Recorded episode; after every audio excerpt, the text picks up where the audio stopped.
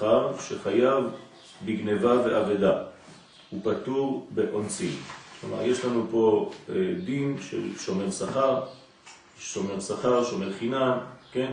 הגמרא אומרת שמי ששומר בשכר, נתת לו משהו לשמור והוא שומר ואתה משלם לו על השמירה הזאת, הוא חייב להחזיר את מה שהוא שמר לך במידה וגנבו לו או עבד לו מה שהוא שמר. אבל הוא פטור אם זה באונס. בסדר? כי לכל דבר יש שורש בטבע. והנה, עניין שומר חינם ושומר שכר, לפי הנראה הם בבחינת שני עבודות, שתי עבודות הנאמרים במאמר הנ"ל, דהיינו, בחינת העובד בשמחה, שאינו רוצה בשום שכר עולם הבא וכו'. וזה בחינת שומר חינם.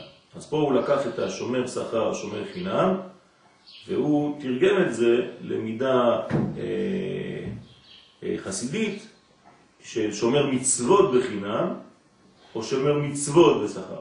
זאת אומרת, אני עושה את המצווה בשביל לקבל פרס, או אני עושה את המצווה כי אני לא רוצה לקבל שום פרס, אני רוצה אותה רק את המצווה בעצמה בשביל מה שהיא.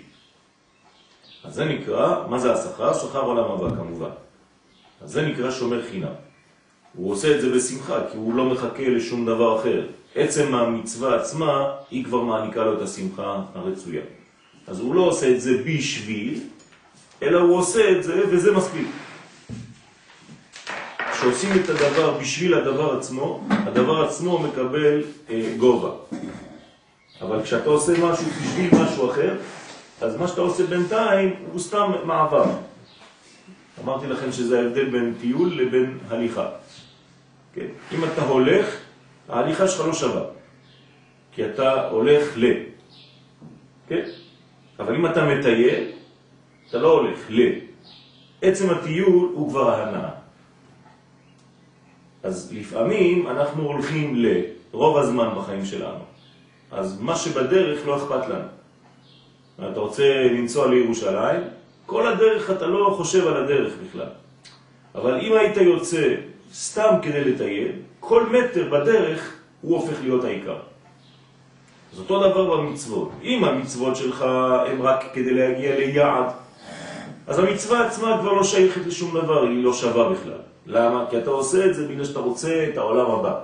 אז המצווה, בסדר, אני צריך לעשות את זה, מה אני אעשה? אבל אם אתה לא חושב על העולם הבא כשאתה מקיים את המצווה, אז עצם המצווה עצמה הופכת להיות העולם הבא. בסדר? זה נקרא שומר חינם, לא מחכה לכלום, זה מספיק לי. זה בחינת שומר חינם, שאין, שאין רוצה בשום שכר. ושומר שכר הוא בחינת העובד על מנת לקבל פרס. כלומר, הוא עובד בשביל השכר. כאן, לענייננו, עולם הבא. וזה בחינת שומר שכר שרוצה שכר, ועל כן חלוקים בדיניהם, כי שומר חינם פטור בכל. למה? כי הוא שמר לך חינם, הלך לאיבוד, נגנב, הוא לא צריך לשלם. כי הוא, של... הוא, הוא שמר לך את, ה... את, ה... את העצם, את הדבר, חינם. אז הוא חינם, הוא פטור בכל. ושומר שכר חייב בגניבה ועבדה ופטור באונסים. כי לבוא לבחינת שמחה, הנ"ל, דהיינו שלא ירצה בשום שכר עולם הבא, הוא על ידי רעמים. ולזה צריכים לפנות המוחים מחמץ. כלומר, להגיע למדרגה כזאת, שהמצוות שאתה מקיים הן בשביל המצוות עצמן, זה בשביל זה צריך כוח, צריך עוצמה. מהי העוצמה? שהוא לא מצפה לשום שכר, אלא הרעמים, מה זה הרעמים? למדנו את זה בשיעורים הקודמים, שצריך לפנות את המוחים מחמץ. כשאדם פנוי, המוח שלו פנוי, אין לו החמצה במוח, אין לו תמיד איזה המתנה לעוד משהו אחר, אלא עצם הדבר של עכשיו מספיק לו, אז האדם הזה חי כל רגע, נהנה מכל רגע, בונה כל רגע, כל רגע הוא בניין, כל רגע הוא גאולה. ולכן האדם הזה הוא ברמה אחרת לחלוטין, ולכן כל מה שקורה אצלו, הוא לא רוצה את השכר של עולם הבא, כי עולם הבא שלו זה המצווה בעצמה. הוא כבר חלק כן, בעולם הבא ברגע שהוא מקיים את המצווה. הרי המצווה היא, היא, היא עולם הבא. בעולם הזה. כי בתוך המצווה נמצא המצווה, נכון? קודשא בריחו. אז אם המצווה נמצא בתוך המצווה, עצם העובדה שאני מקיים את המצווה, אני נדבק במצווה. אז המצווה ואני הופכים להיות דבר אחד. אז זה, זה כבר צריך להספיק לי. כלומר, אני לא אוהב אותך בגלל שנסענו ביחד לירושלים. אני אוהב אותך בגלל שאנחנו ביחד, לא חשוב איפה נהיה. אז ברגע שאני מתייחס לקודשא בריחו בדבר כזה, שכל מצווה הופכת בשבילי להיות עוד חיבור, עוד ייחוד בינינו, זה כבר מספיק לי. כן? לפני כל מצווה אומרים המקובלים, לשם ייחוד. מה זה לשם ייחוד? כן? כאילו הם מזדווגים כל פעם שהם עושים מצווה. אתם יודעים מה זה? זה, זה, זה מדרגה עילאית גדולה מאוד, זה לא סתם מילים, לשם ייחוד, לשם ייחוד. אני עכשיו הולך להתייחד, ואני הולך לייחד את קודשא ברכו עם השכינה, עם כנסת ישראל, במצווה הקטנה הזאת. אין מצווה קטנה, מצווה לאומית גדולה, עוברת דרכי עכשיו בפרט. אז זה צריך לפנות את עצמך מכל מיני חימוץ, אם אתה רוצה להגיע למדרגה כזאת. דהיינו ממחשבות זרות. לגבי העתיד, אני רוצה להכניס אותי קצת לפרופורציות. דיברנו על זה שבאמת לא לחיות את העתיד, לחיות את עכשיו את ההוויה. אבל בכל זאת, כולנו פה יודעים שיש לנו סדר יום, יש לנו דברים לעשות, אז משהו מהעתיד כן מושך אותנו תמיד. תמיד, חייב. אבל בלי לזלזל בהווה. כלומר, אם העתיד הופך להיות אובייקט, את יכולה לשרוף מלא דברים בדרך, נכון? מחמד זלזול. לזה אנחנו לא רוצים להגיע. אנחנו רוצים שהעתיד יהיה אומנם מול העיניים שלנו, כי אנחנו רוצים שיהיה לנו יעד. אבל אנחנו אומרים שהיעד הזה בנוי מכל היעדים הקטנים שעד ליעד הגדול. בשום פנים ואופן אנחנו לא מזלזלים בדרך כדי להגיע למטרה. המטרה לא מקדשת את האמצעים במובן הזר, אלא במובן היהודי. היא כן מקדשת את האמצעים. כל אמצעי הופך להיות מקודש על ידי היעד, על ידי המטרה. המטרה מקדשת את כל האמצעים הקטנים. אז כל, כל דרך, כל צעד, כל שעל, הופך להיות מקודש מהמטרה. שהוא חלק מהמטרה. נכון. וכשאתה אוסף את כל הקטנים האלה, בעצם זאת המטרה. הציפייה לישועה גדולה מהישועה עצמה. בסדר? יש אה, הוספה? אלון, ראיתי חיוך, עולם הבא. לא, אבל זה בדיוק, אמרתי לך תגיד את זה במילים של גאולה וישועה. אה, טוב. אני כבר אמרת, אני רואה. טוב, אז כנראה ששמעתי לך. אז אה, דהיינו מחשבות זרות, צריך להוציא את המחשבות הזרות האלה. כלומר, מה זה מחשבה זרה כאן? מחשבה שמה שאתה עושה עכשיו לא שווה. כי, כי מה ששווה לי זה מה שיהיה עוד, אה, עוד לא יודע למה, עוד לא יודע כמה. כי, כי אף פעם לא תגיע לזה בעצם, אתה תמיד תהיה בדרך כלשהי. אז מי שמחכה רק למטרה, הוא כל הזמן בדיכאון. כל החיים שלו הוא חי בדיכאון. ומי שחי את הרגע כחלק מהמטרה עצמה, הוא כל הזמן בשמחה. והנה, הנה, יש לכם פה את התרופה נגד דיכאון. כן, מי שדיכאוני זה תמיד בגלל שהוא מחכה למשהו אחר, מחר. והוא לא חי את השמחה העכשווית שלו, את הרגע העכשווי, את הגאולה העכשווית שלו. ומי שתמיד בשמחה, זה זה שחי את הרגע. השמח בחלקו של עכשיו. זה לכן אתה שמח בחלקו, לא בשלם. מי שרוצה רק את השלם, הוא אף פעם לא יהיה בשמחה. הוא חייב להיות שמח בחלקים. כן, הנה, זה חידוש עכשיו. שמח בחלקו. אז לכן צריך לפנות את המחשבה שלו מזרות, מהירורים זרים, כן, מכל מיני דברים שזורקים אותו יותר מדי רחוק לעתיד. וגם צריכים לשמור היראה שלא יהיה לו יראות נפולות. כן? כלומר, לכוון את היראות שלו, את היראה שלו, הבלעדית, לקודשא בריחו. יראת הרוממות.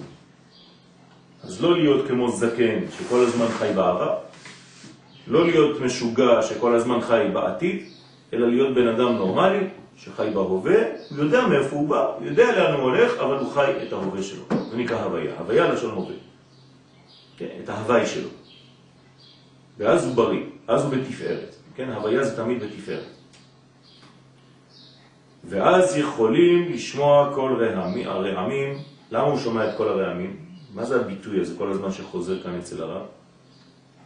הוא כל רגע נמצא במעמד הר סיני. כלומר, כל רגע בקונטקט הזה של האין סוף עם הסוף. מה זה מעמד הר סיני? בסיכום גדול. חיבור העולמות. כן, הקדוש ברוך הוא יורד לעולם שלנו, חיבור העולמות, זהו. זה שקרה יסוד התפארת. אה, כן, נכון, נכון. אתם יודעים למה הוא התכוון.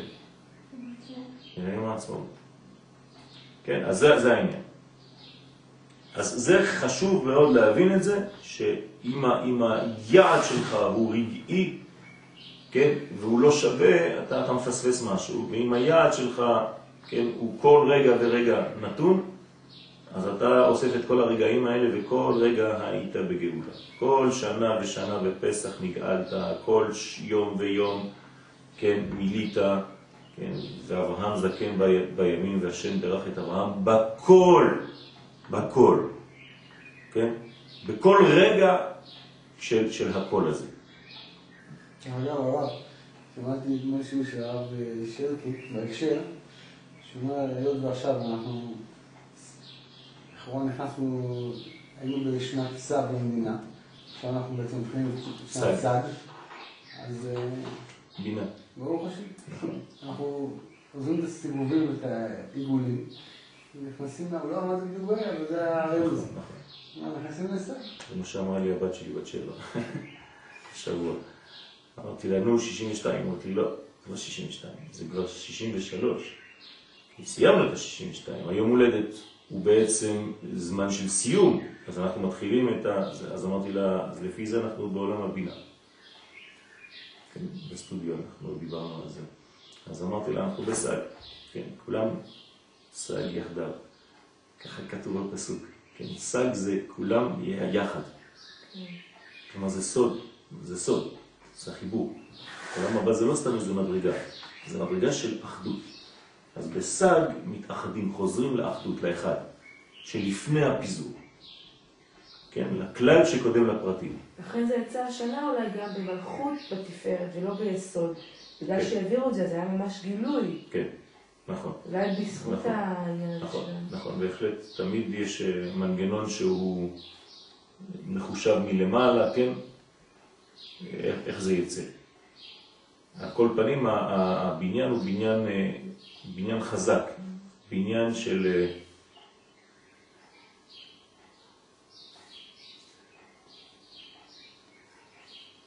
שצריך לראות בו, שצריך לראות עוד בכל רגע נתון את ההשלמה הזו.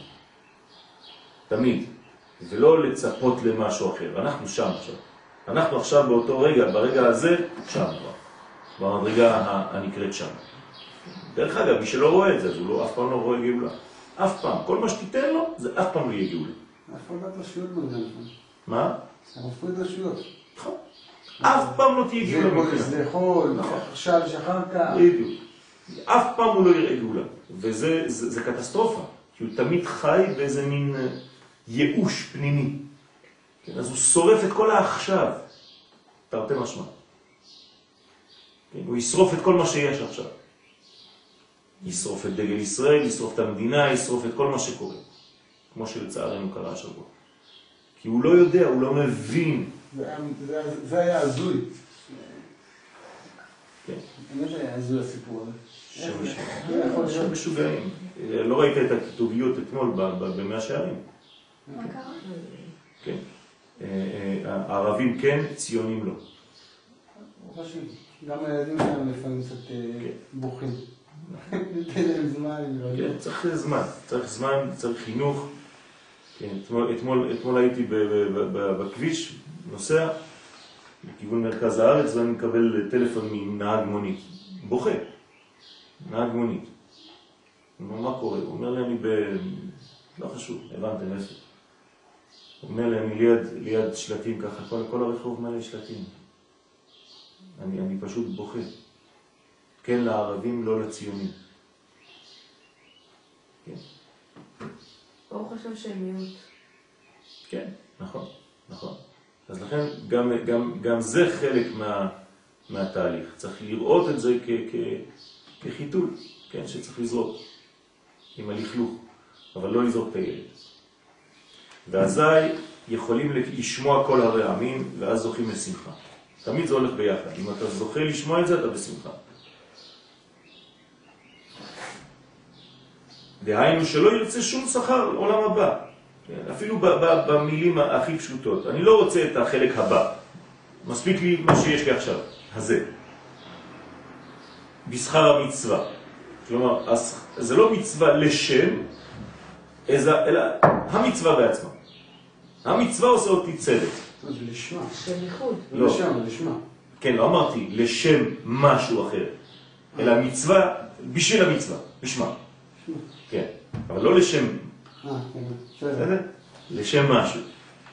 של ייחוד. לא, כן, לא, אבל לא, לא, לא. המצווה עצמה עושה את זה. לא שאני על ידי המצווה, כן, זוכה למדרגה אחר כך של וזה, ואני אני כותב לי בונוסים בפנקס. האמצעי הוא המטרה. בדיוק. כן, האמצעי הופך להיות מטרה בלי לשכוח את המטרה הכללית, כן? כי אם האמצעי הופך להיות מטרה, כבר יכולה לשכוח גם את המטרה. אז צריך להיזהר מאוד, זה מאוד בעדינות, הולכים על ביצים פה. מתוך שלא לשמה, בעזרת כן. השם נגיע בעזרת השם. נכון. והנה השומר חינם שבחינתו הוא בחינה זו. זה נקרא שומר חינם בהלכה. כן, ת, ת, תראו איך הוא, הוא הפך את ההלכה הפשוטה של שומר משהו מחברו חינם לשומר מצוות חינם. ראינו מבחינת העובד שאינו רוצה בשום שכר, על כן, מאחר שהוא מבחינה זו, על כן הוא פטור בכל. כי מאחר שהוא מבחינה זו ולבחינה זו אי אפשר לזכות, כי אם כשמתקנים ומתארים המוח והיראה, כשהמוח דהיינו הדעת והיראה מתוקנים, אז אין שום הזק ונזק. אז הוא, הוא, הוא פטור בכל דבר. הוא כבר לא חי את, את, את הפחד הזה של מה ייתנו לי בגלל שעשיתי עכשיו. כי כל רגע שלו הוא שלם. כי יש שני מיני הזקות, כלומר נזקים, והם גניבה ועבדה ואונסים. והנה גניבה ועבדה הוא על ידי פגם הדעת. כלומר, מתי אתה יכול לאבד משהו? כשהדעת שלך לא נמצאת בדבר. זה נקרא גניבה ועבדה. גנבו ממך את הדבר הזה כי אתה לא מרוכז בדבר הזה.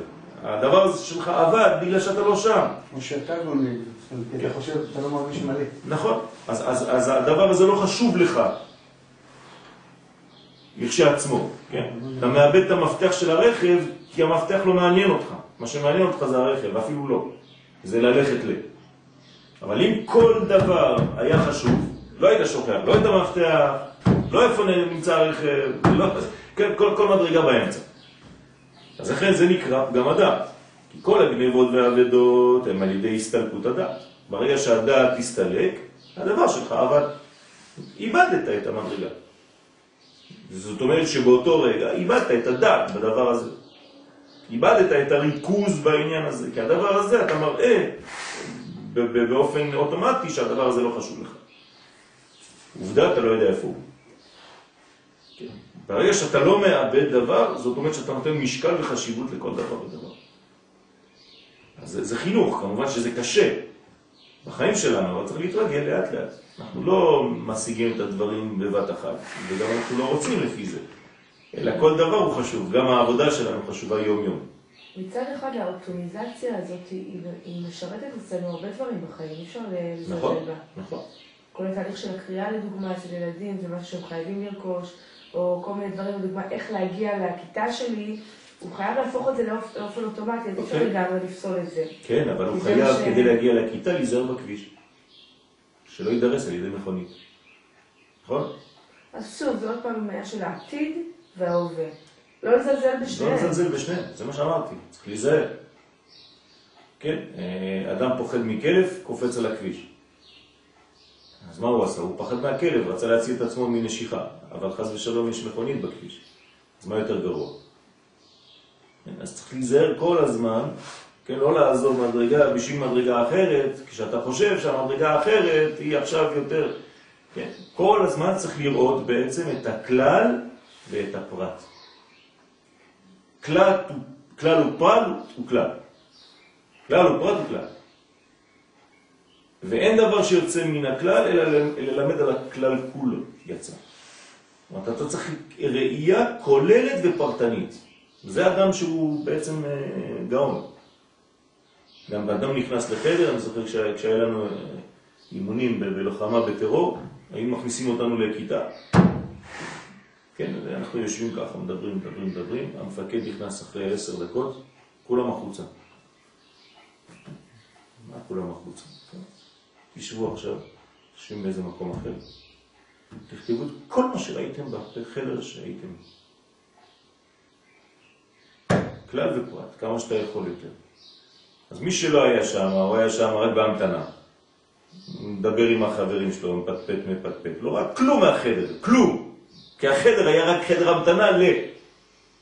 אבל מי שכל רגע חשוב לו, נכנס לחדר, מסתכל על כל מה שקורה כאן, כמה מטר מרובע יש פה, כמה חלונות, כמה זה, וגם כן מדבר וגם כן בהמתנה, אבל הוא לא מזלזל בשום דבר.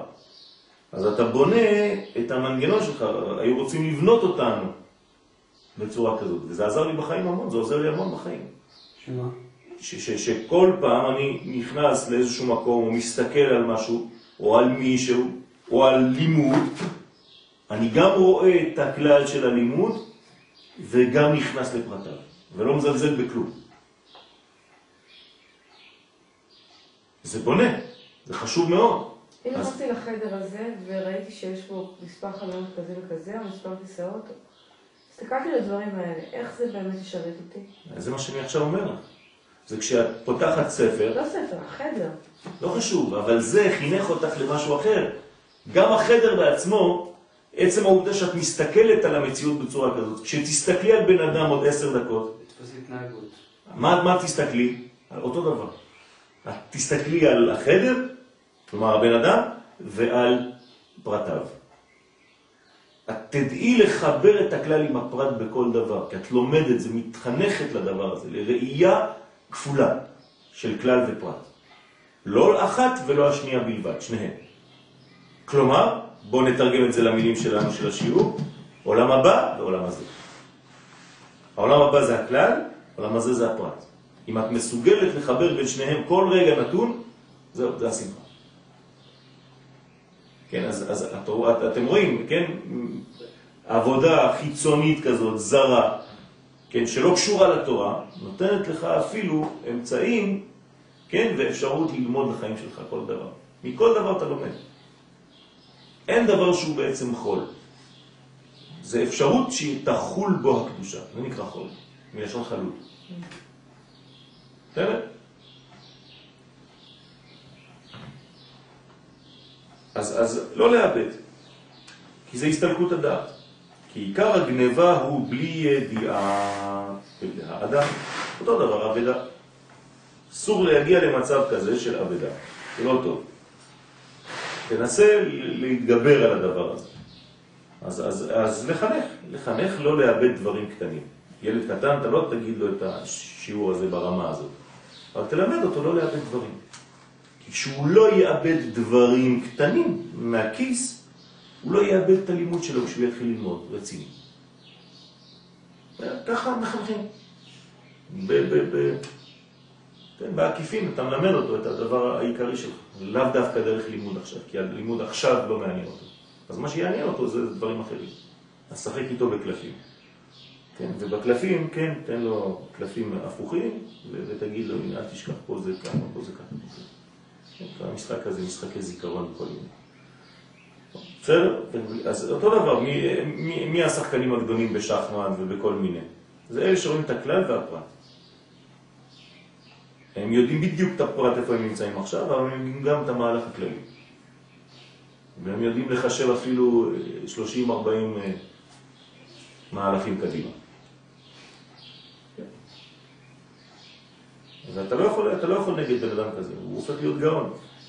כן? כי הוא נמצא בעולם הזה ובעולם הבא, בעוד שאתה רק בעולם הזה. תמיד מי שנמצא מחוץ למשחק רואה יותר טוב, נכון? תמיד יש איזה עד אחד שעומד לך ליד ואומר לך, תזיז את זה, מה, אתה לא רואה? אתה תפסיק, עזוב, תיתן לי לשחק. למה זה רואה יותר מזה? הוא משחק. כי הוא יותר מדי בפרטי. הוא למעלה, רואה את כל המשחק, רואה את המהלך שלו, המהלך שלו, אתה תעשה אותו דבר, תקום מדי פעם, תתרחק, תסתכל על המהלך הכולל, אתה תראה שאתה יותר שולט בו. אתה, כשאתה יותר מדי בפרט, אתה כבר לא רואה כלום. לא רואה כלום. רק את המהלך הקפצ'ופצ'יק הקטן שלך, האף, ולא רואה יותר מזה. זה לא ככה בונים חיים. טוב, אז כי עיקר הגניבה הוא בלי ידיעת האדם וכן האבדה, נמצא שגניבה ואבדה הם על ידי הסתלקות הדעת ועל ידי בחינת פגם הדעת, זה נקרא פגם הדעת, חס ושלום. אבל אונסים, כן, זה אונס. דהיינו ליסטי מזוין, בא אחד שודד, חס ושלום. זה אתה כבר לא, זה לא תלוי בך, כן? או חיירה, הן בידיעת האדם. כלומר, אתה רצית לשמור על הדבר הזה, אבל הוא בא וזה אונס. הוא בא עם נשק, מה אתה רוצה? אומרים אה. שגם שם זה משהו שקשור בך, שאתה מסיים את המציאות הזאת. אבל לא צריך יותר מדי אה, ליפול לשיגעון, כי זה יכול לשגע את האדם. כן. כן? מנגנון כזה של חשיבה יכול יותר מדי לשגע את האדם, כי האדם כבר לא בריא. הוא כל הזמן חי בפחד. למה בפחד? להפך. הוא חי במין מדורות כזאת שהוא בעצם, איפה שהוא נמצא, שם זה מה שהוא יקבל. כן, אבל, אבל הבעיה הזאת זה שרוב האנשים, כן, ייכנסו למין מחלה נפשית מהדבר הזה. וכל דבר קטן יתרגמו לאיזה מין מהלך, כן? והאדם הזה כבר לא חי במציאות של העולם הזה. והוא מעניש את עצמו כל רגע. הוא תופס את המקום של הקדוש ברוך הוא. אני אומרת למנוע, לא להעניש, כבר לא... אבל ברגע ש, שקרה משהו, אדם חז ושלום היה בפיגוע, כן? הכל מת השם, אבל זה אונס. מבחינת ההלכה, כאן בעולם הזה זה אונס. לא צריך להגיע לשיגעון, כי אם לא כל הזמן אתה מעניש את עצמך.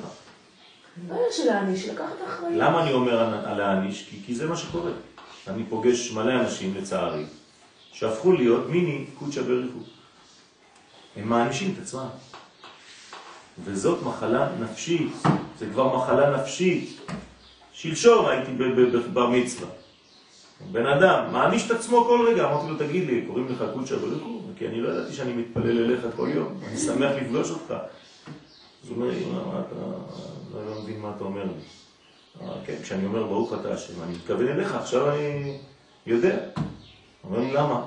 כי אתה בעל העונשים, בעל הזה, אתה שולט על העונש, אתה מעניש את עצמך, אתה קובע מה יהיה לך.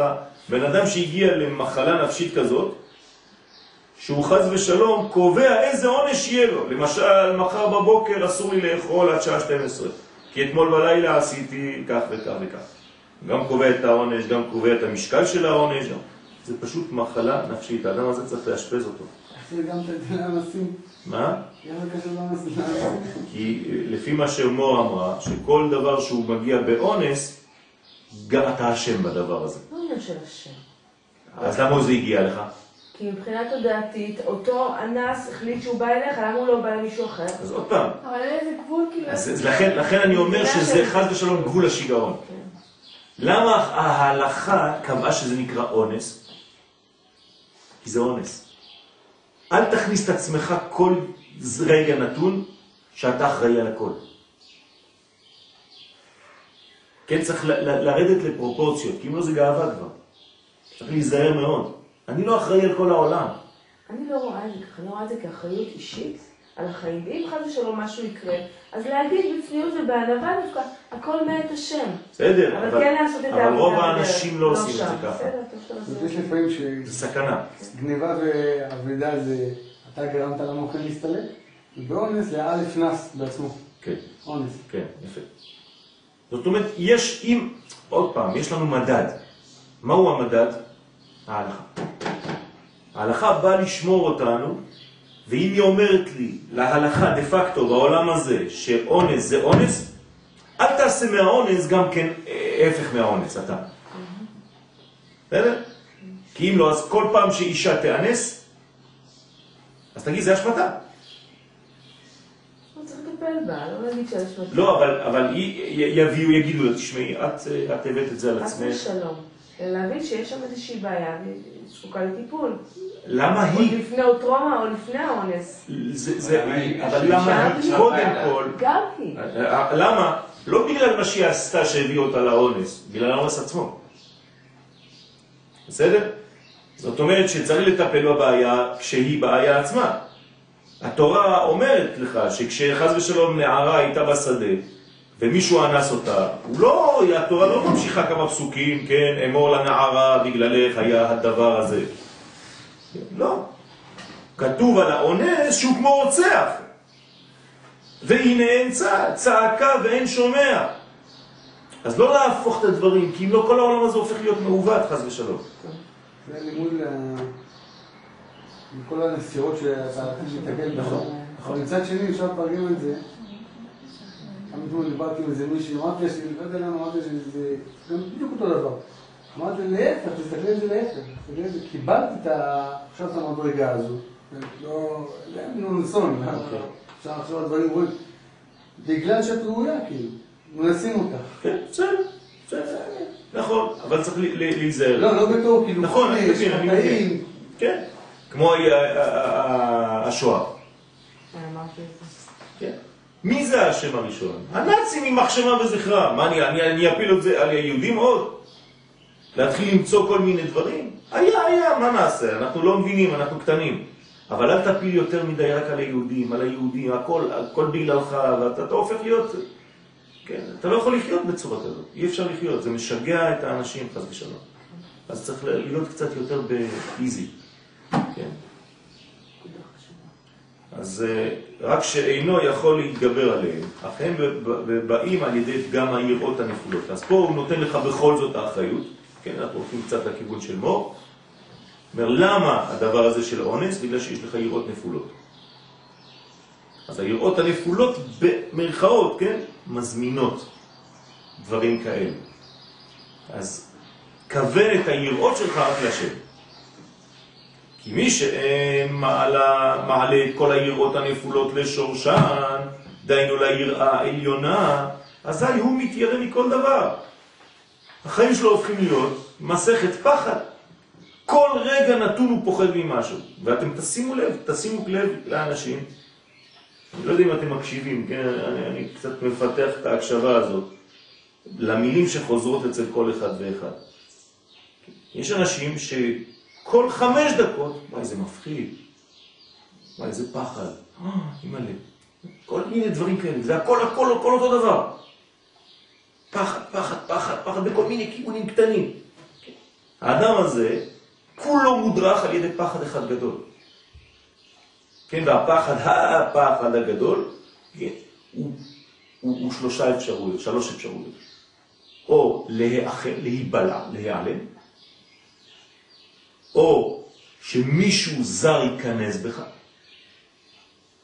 או למות. זהו, זה שלושה פחדים שקיימים ביקום. כלומר, או להיאנס, שמישהו אחר נכנס בך, או להיבלע, שמישהו אחר בולע אותך, או שאתה מת. בגדול, אלו הם הפחדים. אתה הולך לפסיכולוג, יש לך טראומות ופחדים, אחת מהם זה מה שקורה כאן. בסדר? אז כל אחד עם הפחדים שלו. זה מפחד, מפחד מזה, וזה מפחד מזה, וזה מפחד מזה. אבל אם תנווט, תגיע לאחד מהשלוש שעכשיו אמרתי. כגון מליסטים, הנה, הליסטים זה מי שנכנס וגונב אותך, או גונב לך, לוקח משהו ממך, מהמציאות שלך.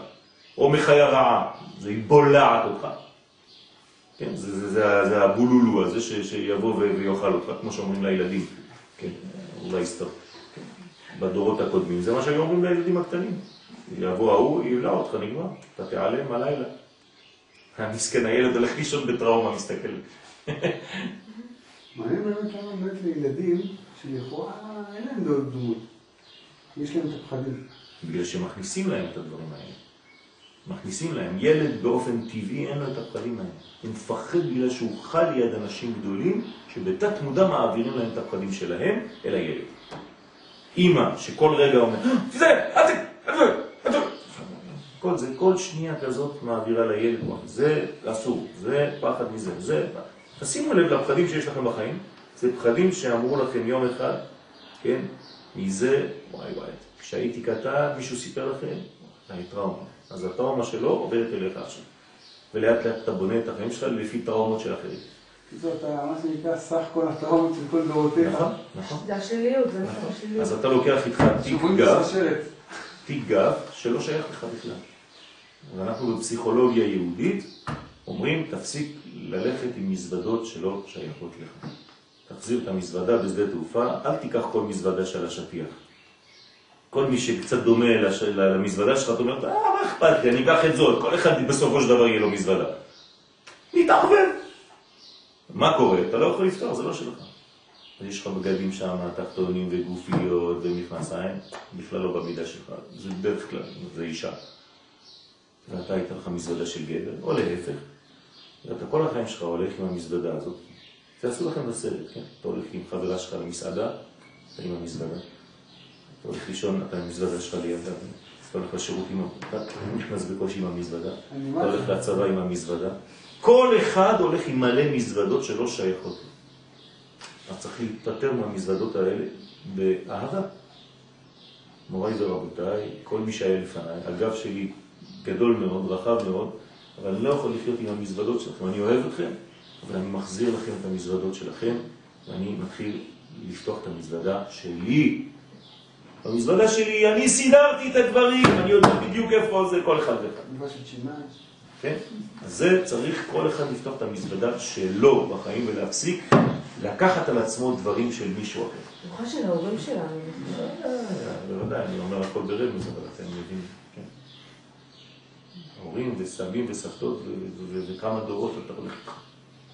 אז קח את הדברים הטובים, קח את האור שלהם, כן, ותפסיק לקחת את הבעיות של כל העולם. אתה לא ישו, כן, שכאילו לוקח, זה, זה, זה הנצרות, כן. הטון הזה של, של, חתיכת עץ שאתה הולך איתו כמו איזה משוגע וכולך קרוע ועידן, כן? למה? כי הוא מחולל מפשענו, וחשב שהוא המשיח, אז הוא, הוא לוקח את כל הדאגות, את כל הכאב של כל העולם על הגב, כן? זה, זה הביטוי.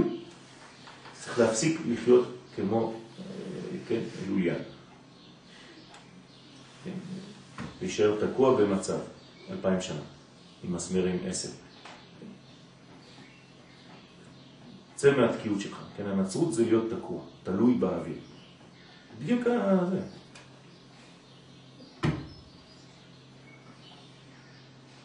וזה יהודי, לא לשכוח. כן? בכל, בכל כנסייה שמכבדת את עצמה נמצא יהודי. כמו שמעתי, שמעתי איזה אנלוגיה בין אה, ישו ותרח, זה היה מעניין. היהודי הראשון שמכר אידיאולוגיות. בוודאי. תמיד היהדות מכרה פסלים. מה, היום מוכר תרח, אבי אברהם? עבודות זרות, פסלים. מה זה אומר? שהיהדות בכל הדורות, אנחנו מוכרים את הדת לעולם. אז אז מה יוצא מזה? שכאילו הוא האל של האלים. נכון, נכון. כי אנחנו, למה, למה קונים פסלים מיהודים? במרכאות. למה אנחנו מייצרים אלוהים? אנחנו ייצרנו אלוהים, נכון? ישו יהודי. בשביל הגויים הוא, הוא, הוא אלוהים. זאת אומרת שאנחנו מייצרי האלים. למה? כי באופן אוטומטי כל האומות יודעות שזה בא מישראל. יש בזה משהו בריא. בתת מודע, הם יודעים שזה בא מאצלנו. כי אנחנו הכי קרובים ל, לאל.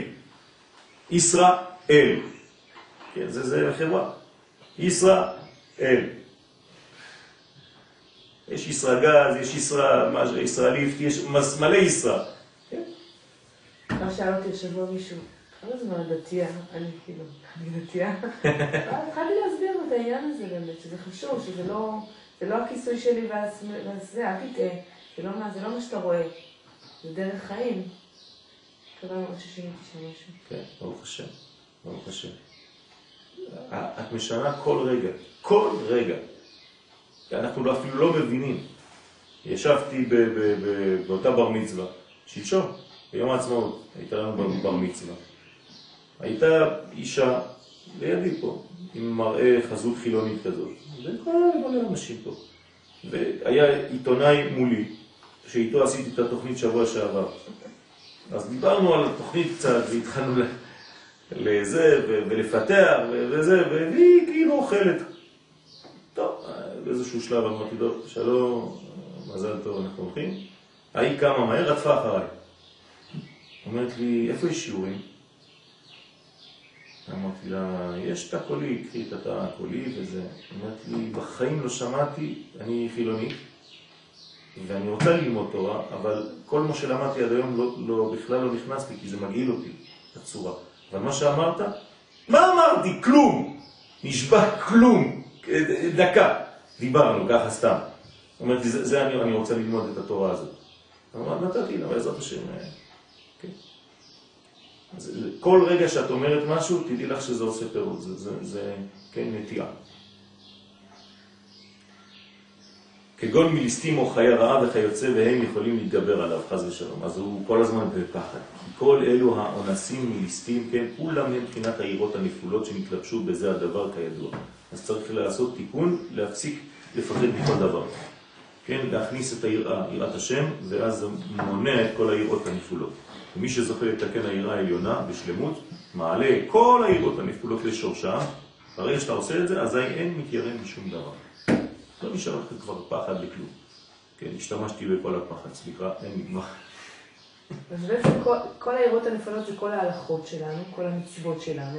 כשאנחנו מעלים אותם משורשם, זה בעצם שאנחנו מחברים אותם לעולם הבא מעצם עשיית המצווה. אם נכון, אני ככה סוגרת נכון, את ה... כן, בדיוק, בדיוק, בדיוק. ובעולם שלנו זה חי... גם כן בלי, בלי לה- להפוך את זה לפן של מצוות, בחיים. בחיים. בחיים.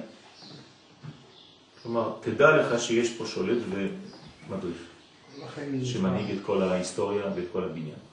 אז תתחיל להתרפא מה, מה, מה, מהטראומות הקטנות שיש לך. כי אתה פוחד מזה, ואתה פוחד משם, ואתה פוחד מזו, ואתה פוחד מכל מיני מדרגות. למה? כי, כי, כי השתמשת יותר מדי בפחדים, פיזרת יותר מדי פחדים, לא נשאר לך בשביל קודשא בריחו. אז תאסוף את כל הפחדים שפיזרת מכל מיני מקומות, תגיד, כל הפחדים האלה, אני, זה, זה, זה יראה. אני כבר הופך את המילה, ואני נותן את זה לקודשא בריחו. אז כמה שתהיה ביראת השם, כן, כשיבוא איזה פחד מהערבים, תגיד, לא נשאר לי בכיס, מצטער, אין לי כבר יראה, אני לא מפחד. אני לא מפחד ממנו, אני מפחד רק בריחו, יש לי יראת השם. אז כל הדברים הקטנים הופכים להיות משהו אחר בכלל. כן, זה עבודה. יש, אה, יש מגזר של אנשים שלפעמים אני רואה אותם מטיילים, ואני אומר, איך אין להם פחד? נכון. כי ממש, כי, כי זה צד, שזה מוגזם קצת. כן, זה נשמע השם לנפשותיכם, זה כבר... באמת אנשים בלי פחד. כן, אבל צריך להיזהר, כן, מ... מ... מ... אה, צריך להיות זהיר. כן, רמח"ל. רמח"ל אומר, כן, זהירות מביאה לידי... אתה צריך להיות זהיר. זה לא אומר שאתה פחדן, אבל אתה זהיר. אתה לא סתם נכנס בחירוף נפש בלי שום תכנון. חיילי צה"ל יש להם אומץ, אבל הם צריכים תכנון כדי להיכנס לבית שיש בו מחבלים. זה לא סתם לרוץ כמו משוגעים ולירות. יש כיווני ירי, יש כל מיני דברים חכמים. כמה שאפשר למנוע, תמנע. אז לכן הם מגזלן, הם מחיה רעה וכיוצא בזה, כל אחד והבולולו שלו. כן? בצבא אומרים גזלן. מה? אני צוחק, בצבא יש כאלה, מישוסי זה נקרא גזלן. גזלן, כן. צריך להיזהר מהגזלן. כן, מהגזלן. כן. מה הצחיק אותך, בולולו? הבולולו. גדלנו על זה. כן. לא בולו, אצלנו זה היה בוללה. יש כל אחד זה, טוב. זה בזה, תלוי. הבולולו הזה. זה זה... תיזהר יבוא הבולולו הזה. כן. הייתי לוקחת סקאלה, שמצד אחד יש את האמיץ, מצד אחד יש את. הפחדן. אמיץ, פחדן, ובאמצע זה זהיר, כן, התפארת. כן. אבל הזהיר הוא באמיץ. צריך להיות באומץ. האומץ הוא, הוא, הוא חלק מהיהדות, הנגאלת. להיזהר מאוד. כן, הגאולה שלנו היא חייבת להיות בד בבד עם, עם, עם אומץ. עם אומץ ועם גאווה לאומית. זה אולי הולך ביחד. לחזור מילה אחרת לאמיץ, זה לא אמיץ, זה לא בקיצוניות, נכון. זה דווקא באמצע. זה זה אמצע. לא קיצוני. אמיץ זה אמיץ, אז זה מה אמצע. זה המילה האחרת? זה להיות אה, משוגע. תזיז אולי. תזיז. לא יודע איך לקרוא לזה, אבל זה, זה שיגעון. זאת אומרת לא לקחת בחשבון שום דבר. זהו? צלצלו? יש לך גבורה נצחית. טוב, יש הפסקה. יש הפסקה. הגבורה הנצחית, סיכן לנו את השיעור. יופי. אז זהו, אז זה צריך בעזרת השם לצאת עם הכוחות האלה. המשך יבוא. תודה רבה. יופי.